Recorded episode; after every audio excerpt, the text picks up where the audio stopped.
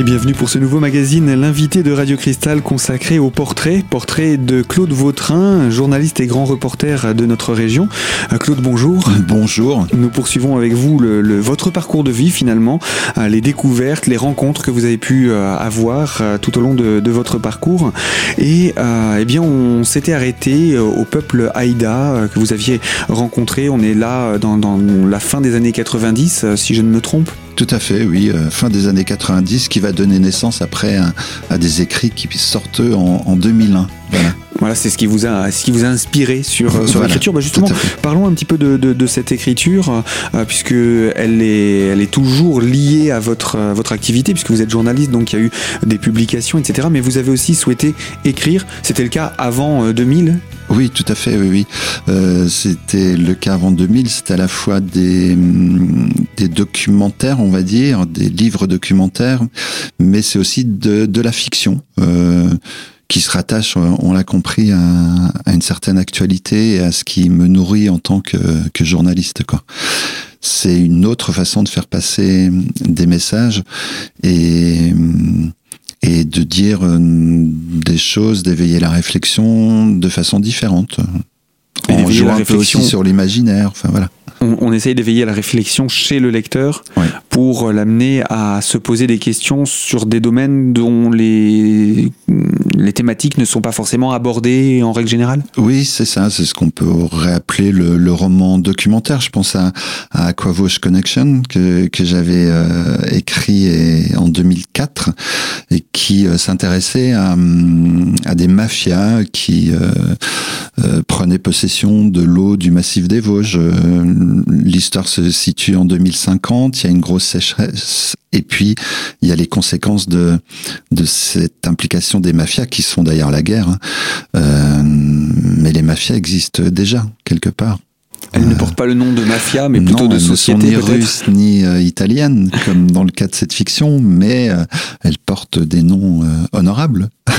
de, grandes sociétés. Par exemple. Et tout ça, bah, ça peut susciter effectivement la réflexion. C'était le but. Hein. Toujours tenter d'ouvrir le débat. C'est-à-dire quand j'écris, que ça soit une fiction ou un, un ouvrage euh, journalistique entre guillemets, euh, l'idée c'est bien d'ouvrir le débat et, d'amener à la réflexion. Alors dans le cadre de cette thématique de l'eau, euh, quel était le, le, sujet de fond? Le sujet de fond, c'était les dangers qu'il peut y avoir à, à, perdre une ressource qui est publique, qui est naturelle, et à la voir dominée par des oligarchies ou des intérêts purement privés. Et les conséquences peuvent être déplorables. Euh, euh, surtout dans, dans une région comme les Vosges et, la montagne vosgienne, où l'eau représente à la fois une économie, mais est aussi un, un élément euh, d'attractivité du territoire. Quoi. Et à partir du moment où c'est là où on peut rejoindre ce qui se passe loin de chez nous, on peut imaginer des conséquences beaucoup plus désastreuses. Quoi. Dans d'autres pays, bien mmh. sûr. Alors ça c'est un exemple, hein, ce livre qui date de, du début des années 2000. Vous en avez écrit un aussi sur le, le peuple Aïda? Alors sur le peuple Aïda, oui, c'était une, série de nouvelles que j'avais faites euh, à l'époque, et il y en a une qui était consacrée euh, au Aïda Guay, donc euh, au symbole du corbeau créateur. Enfin, c'était une série de nouvelles qui qui mettait en scène des, symboles comme ça. Et, bon, on sait qu'un symbole c'est ce qui réunit, hein, ça vient du grec symbolein, contrairement au diable qui désunit, mais que il réunit avec des visions différentes, chacun sa vision d'un symbole.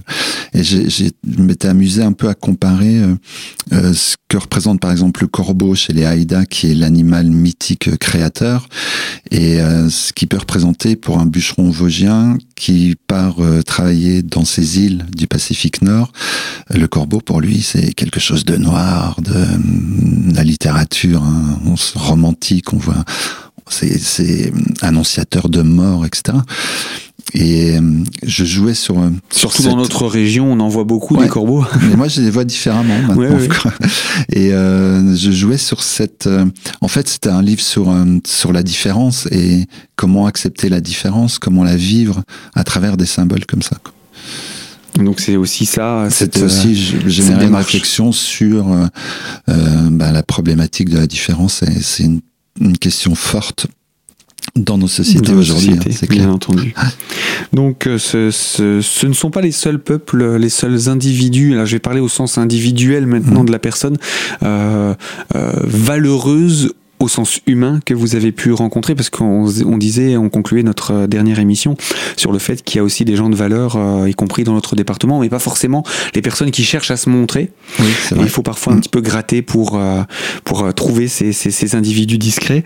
vous en avez d'autres comme ça, des personnages que vous avez rencontrés depuis les, les années 90 dans d'autres pays, pourquoi pas? Oui, euh, il y en a un qui, qui me reste en mémoire et j'y pense souvent d'ailleurs. C'est euh, un médecin qui euh, dirige un petit hôpital à Betcharé dans dans la montagne libanaise. il s'appelle le docteur Talk, le bon docteur Talk. il mène le combat à la fois social et, en même temps environnemental. On en revient toujours à cette question-là, qui est une question majeure dans nos sociétés. Et donc, il plante des cèdres. Le cèdre, c'est l'arbre sacré du Liban. Et quand on plante un cèdre, on ne doit pas l'arracher il protège le territoire. Il en a planté comme ça des dizaines de milliers avec une petite association pour empêcher un projet pharaonique des Émirats arabes unis qui voulait faire une station de ski, euh, c'est à 2000 mètres d'altitude. Il y a de la neige évidemment l'hiver. Il y a une toute petite station de ski, mais qui est bien intégrée dans, dans le paysage. Et là, c'était un projet énorme, pharaonique. Et du coup, euh, bah du coup, il, il est au-dessus de la loi, quoi. C'est-à-dire, euh, il a planté des cèdres et c'était illégal, mais on peut plus rien faire d'autre. et ce médecin-là, euh, aujourd'hui où il y a plus d'un million de réfugiés euh, syriens mm, au Liban, euh, dans son village, il n'y a pas de problème. Sur, sur la différence, sur tout ça. Il, donne du travail, il fait planter des cèdres aux, aux, réfugiés syriens, alors que dans les villages à 10-15 kilomètres, euh, les réfugiés sont rejetés. Quoi. Donc il y a toute une dynamique comme ça qui s'est créée, humaine, sociale, euh, environnementale, qui, qui est fabuleuse. Quoi. Ça, c'est c'est vrai, ça vaut, euh, ce que je disais, hein, tous les prix Nobel de la paix. Enfin. Et eh bien voilà pour cet exemple hein, de rencontres que vous faites de manière euh, eh bien soit fortuite, soit liée à l'actualité. On va continuer à parler de rencontres et on va en arriver petit à petit au peuple de Mapuche, puisque c'est ce peuple-là qui nous intéresse aujourd'hui. Donc je vous propose de nous retrouver dans la deuxième partie de notre magazine. À tout de suite sur Radio Cristal.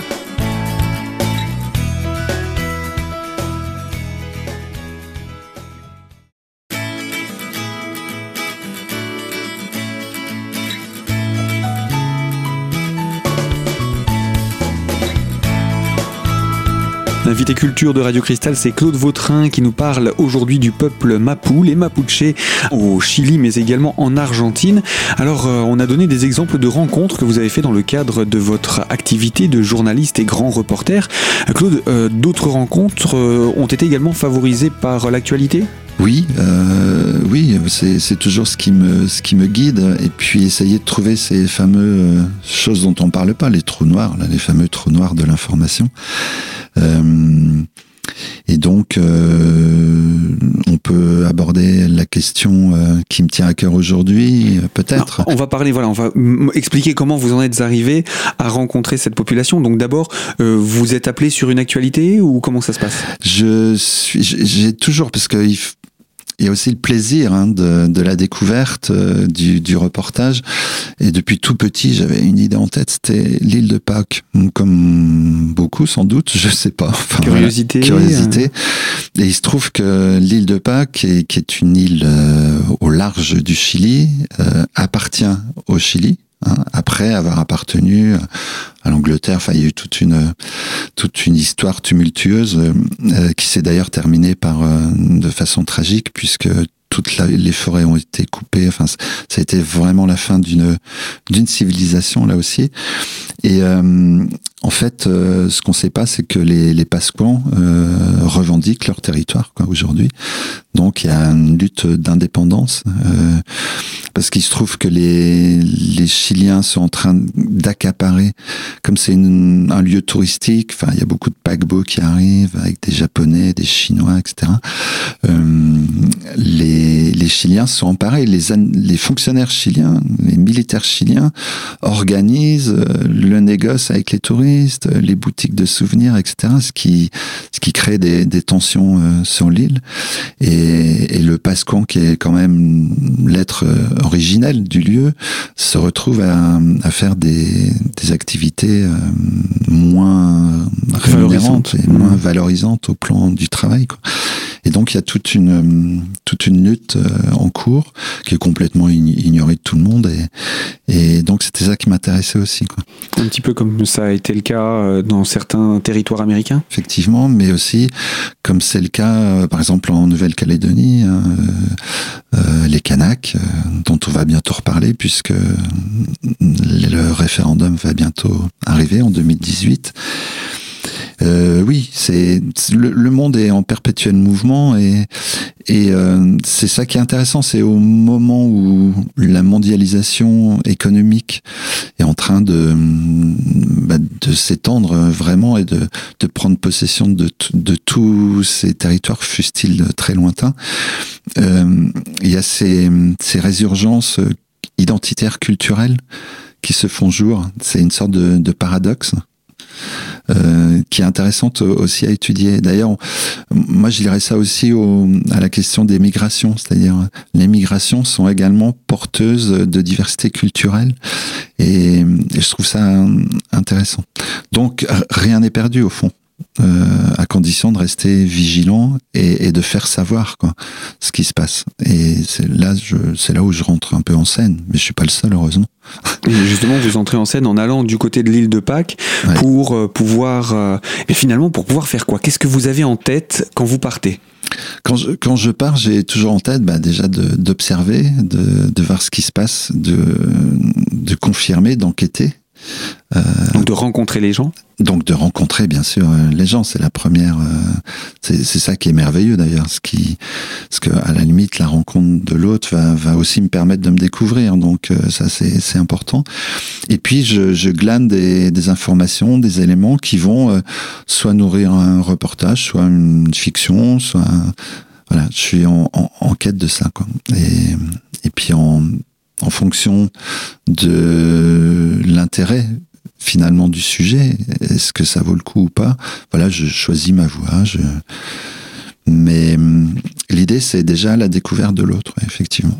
Donc vous partez euh, d'où de France pour aller euh, sur l'île de Pâques avec ce, ce projet-là. Avec ce projet-là. Donc Et je m'arrête à, à, Santiago. Il faut faire une étape. Ouais, à Santiago. Donc, Santiago du Chili. Euh, Santiago du Chili, oui, la capitale donc du, du Chili, où euh, j'ai quelques relations. Donc euh, et là je découvre dans dans le centre-ville une manifestation pour les PPM. Alors, PPM, sait quoi les PPM C'est prisonniers, presos políticos Mapuche, les prisonniers politiques Mapuche. Je dirais, des prisonniers politiques, mais la dictature est finie. Ben oui, regarde, euh, il y a des prisonniers politiques et non seulement euh, il y a des prisonniers politiques, mais ils font une grève de la faim depuis 80 euh, jours. 80 jours, c'est long. C'est Bobby Sand, c'est on, on, a parlé en Irlande du Nord, c'est c'est c'est vraiment des des combats d'ultime recours, on va dire pour faire connaître euh, une cause et pour faire connaître aussi une injustice quoi.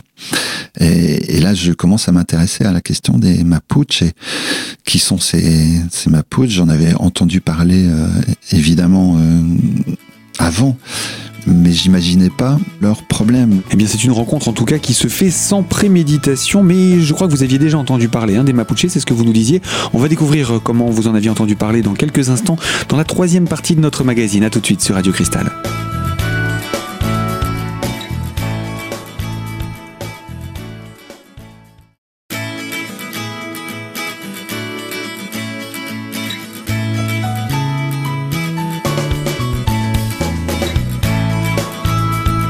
L'invité culture de Radio Cristal, c'est Claude Vautrin, le journaliste et grand reporter installé dans les Vosges. Il nous parle aujourd'hui du peuple Mapou, les Mapuche, une rencontre qui s'est faite totalement par hasard. Hein. Vous alliez sur une autre actualité, mais euh, auparavant, vous aviez déjà entendu parler de, de ce peuple. Comment ça s'était fait? En fait, j'avais entendu parler des Mapuche comme j'avais entendu parler des Quechua, enfin, c'est-à-dire comme des peuples indigènes.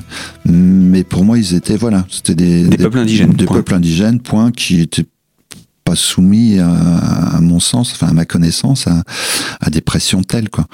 Et euh, donc là, bien sûr, ça éveille la curiosité, qualité première du, journaliste, n'est-ce pas? Euh, et, euh, et je commence à, là encore à, bah, à enquêter, quoi, à essayer de comprendre qui ils sont, etc. Donc j'y retourne après plusieurs fois. vous êtes allé quand même sur l'île de Pâques faire votre euh, ah projet. oui, tout à fait, oui. Donc ça, c'est, on va dire, euh, on a parlé un petit peu de la démarche, etc. Et j'ai commencé à me documenter sur euh, sur ce fameux conflit Mapuche, parce qu'il faut, faut, dire que c'est un conflit qui qui ne cesse de de croître aujourd'hui. Et on est on est en 2008. Hein? On est en 2008 là. Donc euh, vous commencez cette cette découverte à, en 2008. Ouais. Ça, ça, va vous emmener quelles, quelles vont être les étapes? Parce qu'après vous allez les, les, les rencontrer ces oui. peuples. Alors la deuxième étape c'est un, un, retour au Chili, c'est-à-dire un, un deuxième euh, reportage consacré à cette question. Donc là, je vais à, à Temuco, c'est-à-dire dans la région qu'on appelle la région d'Araucanie, euh, qui est une région située entre le Pacifique et les Andes, au centre-sud du Chili à peu près. En fait, la Parce le Chili, faut pas oublier, est très très long. C'est une longue bande de 5000 km, ouais, ah. avec une partie euh, très désertique au nord, euh, très désertique au sud, mais d'une autre, euh, d'un autre désert, parce que ce sont des c'est des terres, c'est la Patagonie, c'est ce qui fait rêver aussi. Et puis entre entre les deux, il y a il y a Santiago, Concepción. On est à 700 km à peu près au sud de Santiago. Et il y a un fleuve là qui est qui est la frontière qu'on appelle le Rio Biobio. Voilà. Et ça, c'est on rentre en Walmapu, c'est-à-dire c'est le nom du du pays Mapuche, s'appelle le Walmapu, qui est concentré sur les 8e, 9e et 10e régions hum, du Chili qu'on appelle la Rocanie, la région des lacs et la région du Rio Biobio. Donc ces régions, historiquement, je vais mettre entre guillemets, appartiennent au peuple mapuche? Il y a des traités qui datent euh, des conquistadors, parce qu'il faut savoir que les Mapuche... On remonte loin là quand même. Oui, oui. Et, mais ils, ils utilisent ces traités aujourd'hui pour rentrer en discussion avec le, le gouvernement chilien. Euh, en fait, ils luttent contre les Incas qui veulent les envahir. Ils résistent aux Incas. Ensuite, ils résistent. Les Incas qui ont quand même soumis euh, ah oui, la cordillère des Andes. Tout à fait, Bolivie, enfin tout, toute la chaîne andine. Euh, ils résistent aux conquistadors. Qui, eux, bon, on sait ce qu'ils ont fait. Hein. Oui, on sait ce qu'ils ont fait. Les conquistadors reconnaissent la frontera. C'est eux qui désignent d'ailleurs ce terme. Il y a des traités, le traité de Kitin, 1647, euh, je crois, si je me souviens bien, et qui euh, reconnaît le, les Mapuche comme le seul peuple indigène d'ailleurs euh, d'Amérique euh, qu'ils ont conquis en Amérique latine comme euh, libre quoi en fait. Hein. Alors, quand, quand, on vous entend parler de ce peuple comme ça, on se dit donc c'est un peuple de, de guerriers, de combattants.